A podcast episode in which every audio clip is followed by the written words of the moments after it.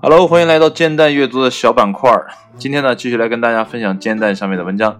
那这篇文章呢，是发表自二零一八年的九月四号上午的九点。那这篇文章呢，是译自 Business Insider，由译者 Major 基于创作公益协议 BY 杠 C 发布的。那现在的录音时间呢是晚上的十一点五十六分。其实呢，我刚才在十一点四十八分已经录了一遍，不过效果真的不是特别好，因为这篇文章我都快录完了才发现里面不通顺的地方实在是太多了。我相信录第二遍的时候也不会特别的好。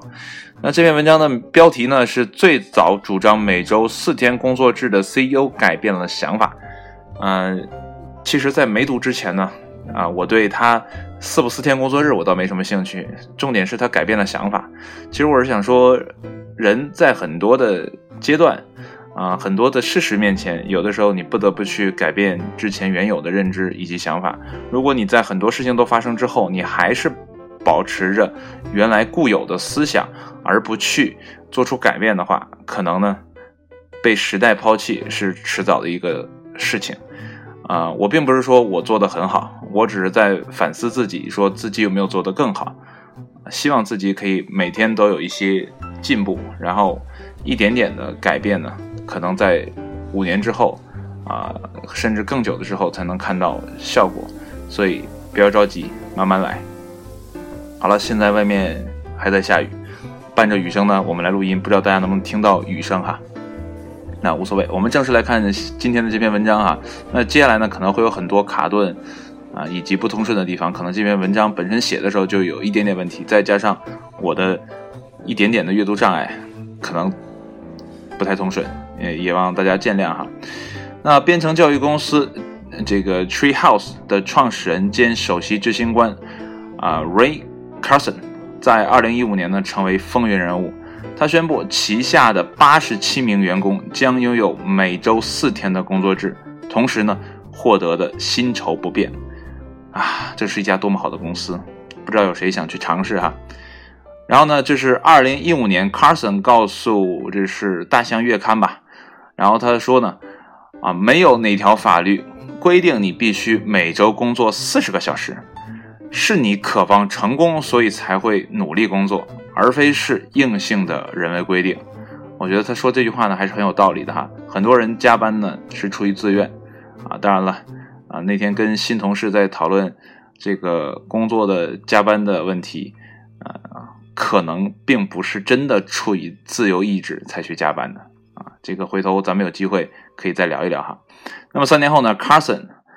啊，这个就出现问题了。它原文呢是 Carson 年仍然不是四十小时工作制的拥护者，啊，这就没太读懂。然后呢，他实际上每周工作六十五个小时，这是有语病啊，所以我不太知道他想表达什么啊。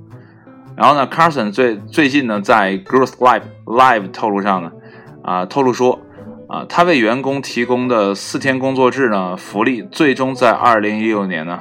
被迫取消，啊，不工作的话呢，人们慢慢的就会出现职业道德缺乏。那么，Carson 呢，在与 Growth Life 创始人，这是 Remate 的对话中说到呢，那么后者呢，创办了 I will teach you to be rich. dot com，啊，这是一个非常长的网站，不知道这个网站写的是什么。如果感兴趣的朋友可以去查一下。我再念一遍，中间没有空格。I will teach you to be rich.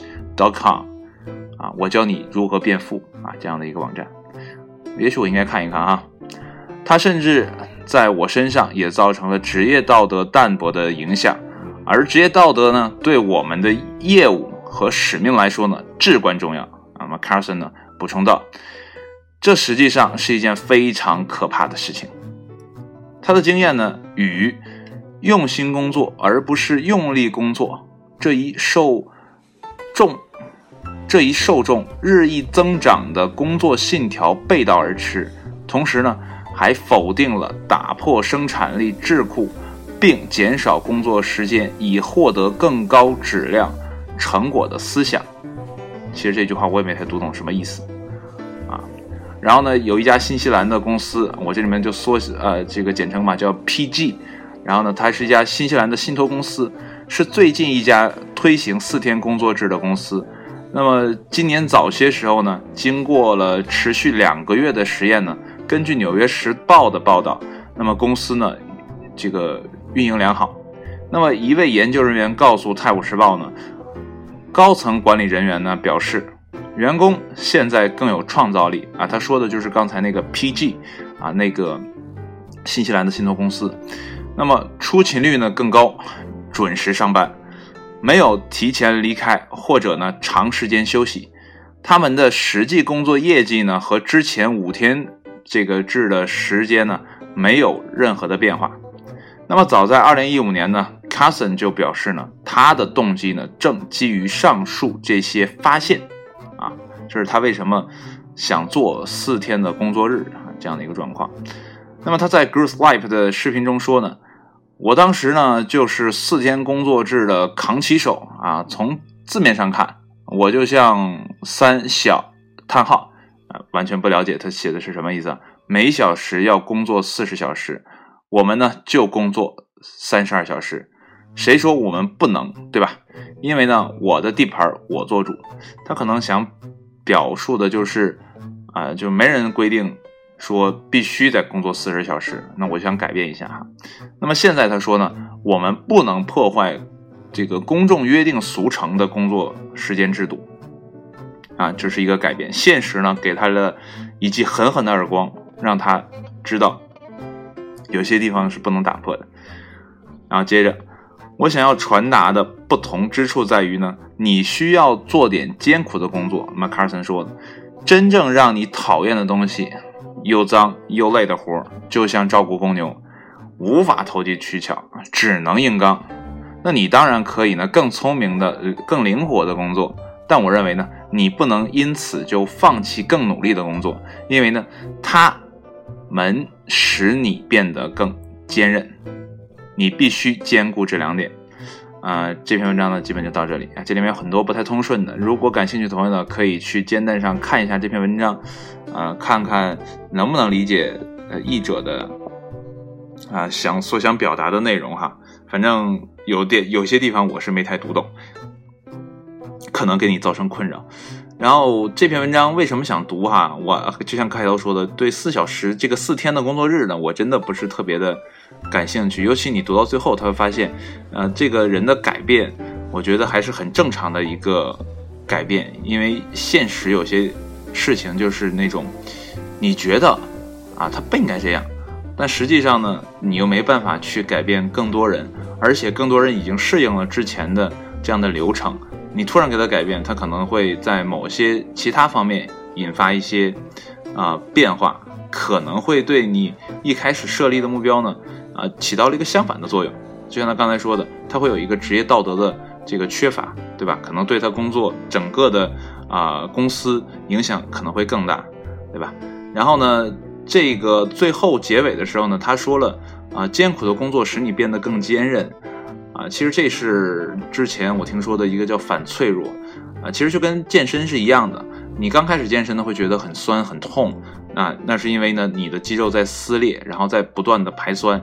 等你适应了这种强度，然后不断的去给自己加量，一点点的保持这样的状态，那慢慢的你的肌肉呢就会不断的重组，啊，你的细胞就会不断的重组，然后慢慢的你的这个增肌的效果就达到了，对吧？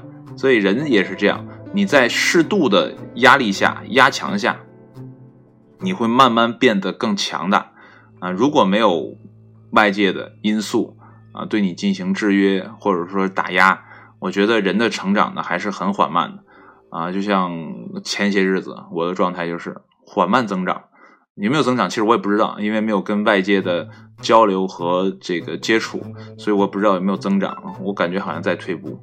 啊，但是这这都不太好说哈，这个自己看自己呢，要严格一点哈。